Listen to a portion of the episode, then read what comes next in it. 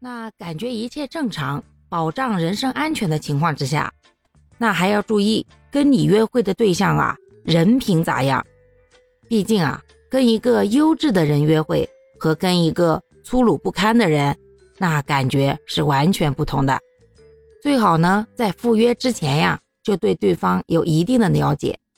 不要陌生的很，只在网上见过几面就去赴约。毕竟你不知道那头等着你的，